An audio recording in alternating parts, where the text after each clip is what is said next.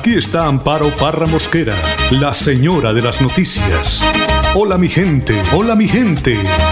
A partir de este momento nos integramos con ustedes, nuestros oyentes, para oír sus opiniones, analizar la actualidad noticiosa, debatir, orientar y proponer hasta lograr que la voz de la comunidad sea escuchada. Hola mi gente, hola mi gente. 10 años en Melodía, la radio al servicio de la gente. Todo aquel que piense que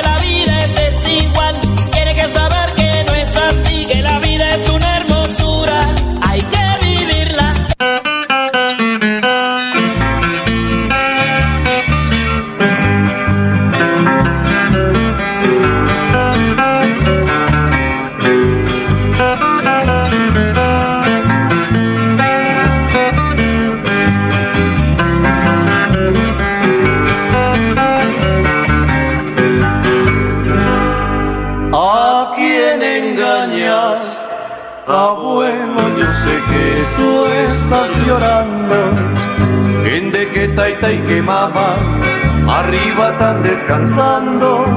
Nunca me dijiste cómo, tampoco me has dicho cuándo. Pero en el cerro hay dos cruces que te lo están recordando. 8 de la mañana, 3 minutos, son las 8 de la mañana, 3 minutos. Hola, mi gente, muy, pero muy buenos días. Esta mañana bastante fría, tendremos eh, lluvias en horas de la tarde, lo que dice el ideal. Y hoy es martes 8 de septiembre, hoy es el Día Internacional de la Alfabetización. Este año 2020 la celebración hace hincapié en la enseñanza de la alfabetización y el aprendizaje durante y después de la crisis de la COVID-19, especialmente en el papel de los docentes y la evolución de las pedagogías en la lectoescritura dirigidas tanto a jóvenes como a adultos. Y hoy también celebramos el Día Internacional del Periodista. En 1958, durante el cuarto Congreso de la Organización Mundial de Periodistas, OIP, llevado a cabo en Bucarest, Ru- Rumania, se estableció el 8 de septiembre como Día Internacional del Periodista en honor y conmemoración al fallecimiento de Julius Gusic, eh, escritor y periodista checoslovaco que fue ejecutado por los nazis en 1943. La fecha está destinada a resaltar la importancia de la profesión del periodismo en su labor de buscar la verdad y la defensa de la libertad de expresión. 8 de la mañana, 4 minutos. Y a las 8 de la mañana, 4 minutos, precisamente los dejo con el mensaje del Padre Total. Lucas 6 del 6 al 11. ¿Debemos juzgar o ayudar? Lo primero que vemos es la mano derecha paralizada. Como vos sabés, gran mayoría somos diestros. Y es la mano hábil y a la cual nos permite hacer muchas cosas. La parálisis espiritual que puede tomar en vos puede llevarte a no hacer nada en tu vida, cayendo en una dependencia total del otro o de otros. Entonces ya no haces lo que querés o debes, haces lo que otros quieren. Cuando uno cae en esta parálisis se convierte en un operante de otro y no vive su vida, vive para conformar la vida de otros. Esto puede llevar a paralizarte completamente. No pierdas tu libertad y tu vida. Estamos llamados a acompañarnos y ayudarnos, ayudarnos a cumplir cada uno el fin de nuestras vidas, pero no podemos caer en absorber la vida de otros. Sí, te lo digo bien, absorber la vida de otros. Si hoy tenés tu vida paralizada por otra persona, pedí a Dios el milagro de recobrar vida para actuar y ser vos, decidir vos y crecer en este camino de tu vida. Y si vos tenés esa parálisis de la cual vos también paralizás la mano de otro, pedí a Dios que te ayude a poder soltar la vida de ese hermano, de esa persona, y no absorber la vida del otro. Más bien ayuda a que el otro sea lo que tenga que ser y ser en plenitud. Probemos un segundo eje.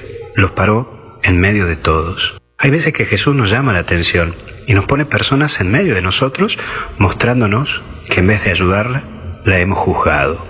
Dios nos hace ver en personas concretas que hay veces que nos equivocamos, que nos piden ayuda y más nos aferramos a leyes y prejuicios que ayuda a ese hermano que está paralizado en su vida. Hoy, Dios, ¿a quién te puso enfrente tuyo? ¿Lo ayudaste o lo juzgaste? Y por último, hacer el bien. Querido hermano, no dejemos de hacer el bien. Que la maldad no te tome. Cuidado que con esto no, no podemos disfrazar en rencor, odio o que lo pague todo lo que hizo. No, no hagamos el mal, busquemos hacer el bien.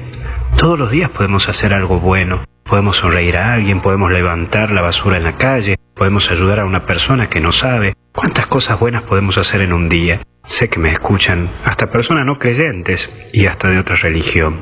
Por eso te invito a que hagamos la vida más linda. La vida es bella, es hermosa.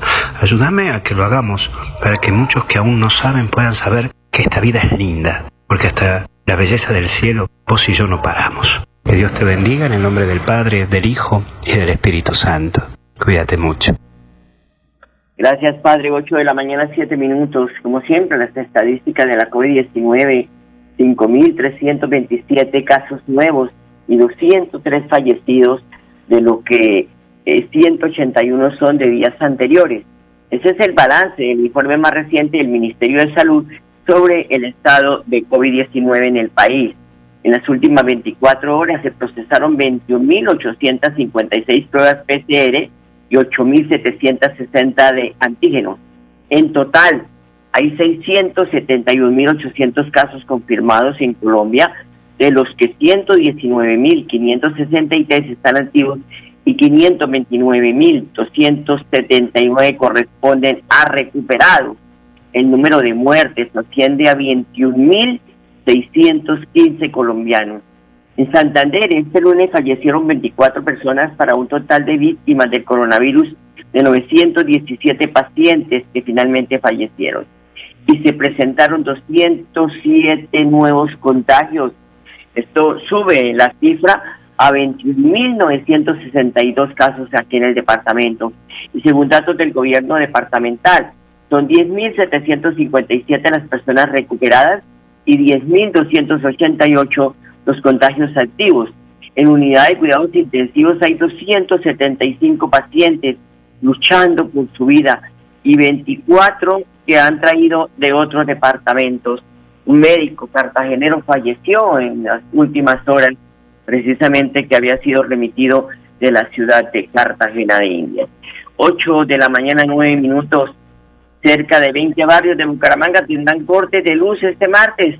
Lo informa la desembocadora de Santander, quien anunció nuevos cortes en el servicio de energía eléctrica necesario para prevenir eventuales fallas en el servicio mientras trabajan en el mantenimiento de infraestructura de las comunas 1 y 2 de Bucaramanga.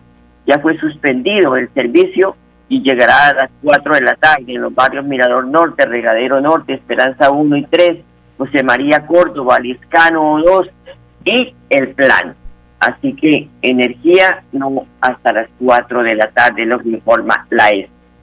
Y la Policía Metropolitana, apoyada por la Fiscalía General de la Nación, desarticuló una banda de al hurto de motos en Bucaramanga. En el operativo fueron capturadas 14 presuntos delincuentes, de los cuales dos de ellos estarían comprometidos en homicidios. El comandante de la Policía Metropolitana de Bucaramanga, el general Luis Ernesto García, informa que la banda de los regionales se dedicaba también a la extorsión de las víctimas a quienes les robaban sus motos. Que esta, estas capturas también están conectadas con tres homicidios. Eh, vamos a aclarar con estas capturas tres homicidios tres homicidios que van por buen camino, pero las capturas de, dos de esas personas que están acá, digamos, capturadas, eh, han sido personas que han participado en homicidios durante este año. Pero no solamente estamos con esta operación impactando el hurto a motocicletas, la extorsión, el concierto para delinquir, sino también el, el homicidio. Tres homicidios que se pueden aclarar a partir de esas capturas tres homicidios, son tres los homicidios en que están comprometidos estos hombres. Pero el director regional de la Fiscalía de Santander explica cómo se llevó a cabo la investigación que dio con la captura de los presuntos responsables del robo de motos en Bucaramanga con eh, banda denominada Los Regionales. Quiero informar que luego de una labor investigativa que se adelantó en conjunto, utilizando toda la tecnología que se necesita y que se requiere para este tipo de actividades, ha logrado eh, la desarticulación de la banda denominada Los Regionales, que es una banda dedicada a la extorsión mediante la apropiación de las motocicletas y luego de las cuales eh, piden una suma de dinero como rescate para hacer entrega de estos vehículos a sus propietarios. que en ocasiones, cuando, cuando no logran contactar la víctima, estas motocicletas son desguazadas, vendidas por partes y en otras son, les alteran los, eh, los, la identificación y posteriormente vendidas a otras personas. En el día de hoy, estas personas, los capturados, que son 14 capturados, serán llevados ante el juez de control de garantías para formular la correspondiente legalización de captura, imputación y medida de aseguramiento por los delitos de concierto para delinquir, hurto calificado y agravado, eh, extorsión, así como falsedad y estafa agravada. Eh, este es el resultado realmente de una gran labor en equipo de todas las autoridades a quienes nos compete garantizar a los ciudadanos de Bucaramanga que haya tranquilidad y que la delincuencia cada día sea más reprimida para que eh, toda la ciudadanía pueda gozar de realmente de una paz y tranquilidad. Por su parte, el alcalde de Bucaramanga, Juan Carlos Cárdenas, sostiene que el propósito de su gobierno es el de identificar pues la, intensificar la seguridad, eh, reducir homicidios y fortalecer la lucha contra el hurto en todas las modalidades. Pide a la ciudadanía. Y decirle a todos los pumangueses eh, que vamos a seguir trabajando 24 horas al día para garantizar la seguridad de cada uno de los ciudadanos. Este golpe que se le ha dado a la banda Los Regionales con esta captura de 14 personas es un golpe muy importante a lo que tiene que ver el hurto de motocicletas, también a la extorsión e invitar a todos los ciudadanos bumangueses a que sigan denunciando que el 123 a la línea telefónica 123 llamen y denuncien todas estas medidas, todas estas situaciones de robo, de extorsión, para que realmente podamos seguir avanzando y darle golpes a estas estructuras criminales que hoy tanto daño le hacen a la ciudad. Pues de verdad que es un gran trabajo para el alcalde de Bucaramanga, porque llevábamos mucho tiempo en que no se le paraba bolas a esto y se estaba creciendo el enano. Por eso él pide que denuncien en el 123 para dar golpes certeros a Lampa. Son las 8 de la mañana, 14 minutos, y en dos semanas estará lista la normatividad que abre la posibilidad para que los colombianos puedan acceder a los subsidios para la vivienda no o sea, vivienda de interés social. No, es para personas que puedan pagar más en sus cuotas de iniciales de los apartamentos, de casas, y se trata de una ayuda anunciada por el gobierno nacional hace unos meses y que se materializaría ahora en el sector de la construcción que ha puesto pues por amplias estrategias comerciales para impulsar la venta de unidades residenciales en todo el país.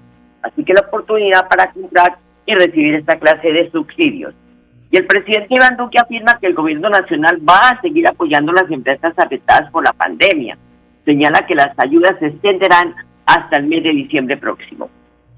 Sí, claramente sí. ¿Y a través de qué herramientas? Por un lado, tenemos los programas de garantías entre el 80 y el 90% que se manejan a través del Fondo Nacional de Garantías para créditos a micro, pequeñas, medianas y grandes empresas que se han utilizado para el pago de nómina y ahora también queremos direccionarlas para lo que se denomina capital de trabajo. Entonces, ahí ya tenemos nosotros desembolsos muy importantes que superan los 6 billones de pesos que han llegado a decenas de miles de empresas, superan ya casi las 230 mil empresas en todo el territorio nacional y la idea es seguir adelantando esas operaciones de crédito. Dos, estamos extendiendo el programa de apoyo al empleo formal PAEF para que vaya hasta el mes de diciembre. Ya tuvimos las primeras discusiones en comisiones conjuntas en el Congreso de la República para que esta extensión se haga y también quiero destacar la importancia que tiene esa herramienta que ya llega a más de 2.9 casi más de 3 millones de trabajadores en el país, de micro, pequeñas, medianas y grandes empresas que han visto afectada su facturación un 20% más y que subsidia el 40% del salario mínimo legal vigente. Y también están los programas de crédito de Bancoldex, del Banco Agrario, que están llegando también a pequeños productores que llegan en mejores condiciones de plazo y tasa y por supuesto también hemos estado acompañando otras medidas regulatorias. Así que la respuesta es sí, seguiremos apoyando a la micro, pequeña, mediana y gran empresa con todas las herramientas para que podamos dar esta rápida reactivación que necesita nuestro país y hacerla de manera segura. Son las 8 de la mañana, 16 minutos. Hoy se cumple el día 3 de la celebración de la Semana por la Paz en el departamento de Santander. Para el gobierno departamental, la versión 33, y que tiene como lema, el reencuentro es con la paz, tiene programación virtual. Interrogantes como cuáles fueron los trabajos eh, previos que hicieron con las organizaciones durante la pandemia para lograr tener agenda consolidada para avanzar en la Semana por la Paz y cómo la gobernación está mirando el tema de consolidar a las víctimas o preparar algunos espacios de diálogo con las víctimas para que pues eh, saber qué se va a establecer en la reforma de la, de la ley de víctimas que precisamente termina este año. Son eh, puntos muy importantes y de verdad que leyendo la programación no los encontré. 8 de la mañana, 17 minutos. María del Pilar Flores es la secretaria de Gestión Humana de la Alcaldía de Girón y anuncia que se reactivaron los servicios presenciales en las dependencias del gobierno municipal, pero que en otros, pues, se va a hacer paulatinamente. Escuchémosla. La administración de Girón crece mediante decreto municipal 099 del 4 de septiembre del año que avanza. Decidió que a partir del día 7 de septiembre los empleados públicos y trabajadores oficiales que laboran en la administración municipal en la sede principal ya se iniciará nuevamente la atención a público de manera presencial en el horario de 7 y 30 de la mañana a 12 y de 2 a 6 de la tarde de lunes a viernes. Se exceptúan de esos horarios las comisarías de familia que por ley 1098 del 2006 entrarán a laborar nuevamente de lunes a lunes en el horario de las 24 horas por el sistema de turno. También se exceptúan de ese horario la Secretaría de Tránsito y Transporte del municipio de Girón, quienes por decreto 025 del 2015 vienen laborando de lunes a viernes de 7 de la mañana a 2 de mediodía y de 1 de la tarde a 5 de la tarde. Este sistema de manera presencial lleva unas consecuencias implícitas eh, que corresponden al levantamiento de la suspensión de los términos. A partir del día 7 de septiembre ya empiezan a se empiezan a contar los términos tanto administrativos como policiales para interponer recursos, para solicitar audiencias y demás trámites legales. Entonces, es un requerimiento muy especial a la comunidad en general que requiere el servicio de cualquier tipo de secretaría, dependencia o oficina adscrita a la administración municipal que vamos a estar atendiendo de manera presencial, cumpliendo con todos los protocolos de bioseguridad. Por eso se recomienda a las personas que asistan a, la entidad tener el distanciamiento social y portar bien puesto su, su tapaboca. Ese es la, el único requerimiento, no abre no habrá pico y cédula para ningún trámite interno de la administración. Bueno, más claro no canta un gallo. 8 de la mañana, 20 minutos. Óigase bien, padres de familia. Hay 17.506 cupos en colegios oficiales del área metropolitana para el año entrante, para el 2021. Es una noticia que trae el periódico Vanguardia y por eso la quiero compartir con ustedes. Hasta el próximo miércoles 30 de septiembre se podrá llevar a cabo el proceso de inscripción de estudiantes nuevos en las diferentes instituciones educativas de Bucaramanga, Florida Blanca, Girón y Piedecuesta. De acuerdo con el reporte de las autoridades municipales para la vigencia 2021, o sea, para el año entrante, se contará con una disponibilidad de, vuelvo y repito, 17.506 nuevos cupos escolares en el área metropolitana. ¡Qué maravilla! Pues el objetivo es garantizar el acceso a la educación pública de cero hasta un décimo grado a quienes apenas inician su proceso educativo en el sector oficial o solicitaron un traslado de institución porque cambiaron de municipio o departamento. Tan solo en Bucaramanga se asignarán 10.025 cupos, de los cuales 5.547 son para cero grado.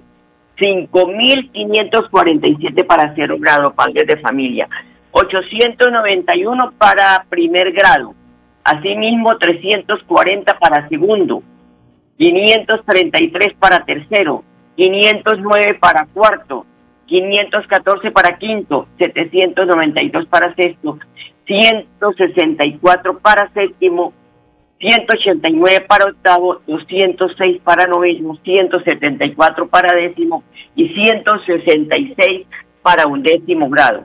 Los interesados en beneficiarse en esta oferta deben adelantar la solicitud en línea a través de los portales www.bucaramanga.go.co o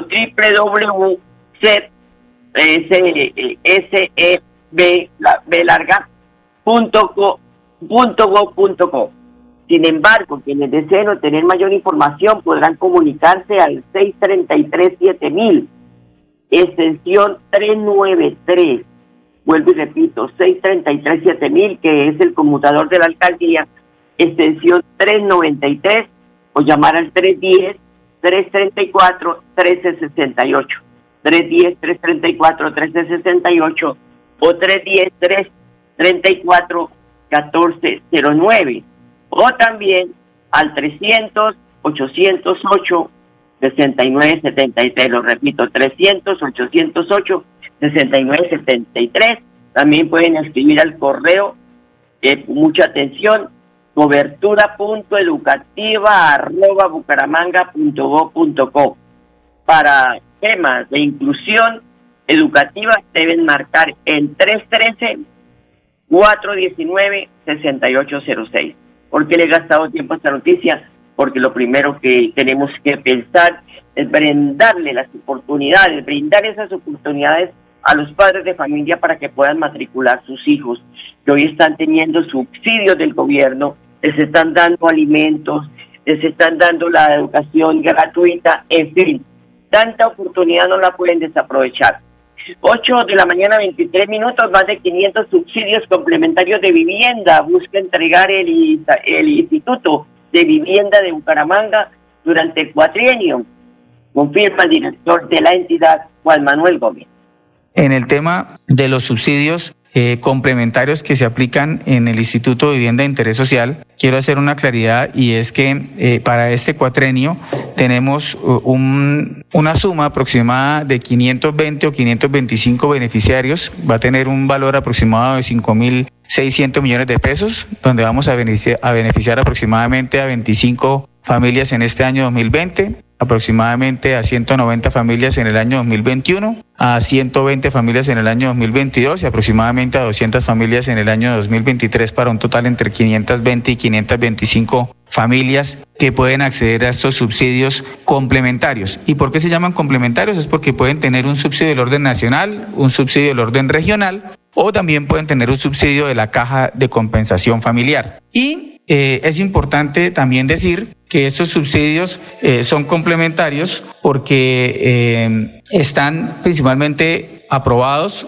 para personas que residan en el municipio de Bucaramanga, pueden aplicar en todo el país, pero deben residir en el municipio de Bucaramanga, y son subsidios que son para población eh, o se llaman subsidios de la concurrencia o complementariedad porque deben estar principalmente enfocados a personas que se encuentren en algún tipo de vulnerabilidad demostrada. ¿Esto qué quiere decir? Personas en condición de discapacidad o personas víctimas del conflicto armado. Bueno, ahí está la información que le entregamos a esta hora de la mañana a nuestros oyentes. Esperamos haberle hecho buena compañía durante estos 25 minutos de programa. Seguimos trabajando desde casa. Ustedes saben que ya por mi edad de tan sardina me toca cuidar más que pues las personas adultas mayores. bueno, hay que sacarle punta a la vida porque si no, nos fregamos. Además tenemos un clima, ay Dios, muy agradable, como para chaqueta a esta hora de la mañana y un buen tinto. A ustedes les deseo un feliz día y hasta mañana. Los quiero mucho.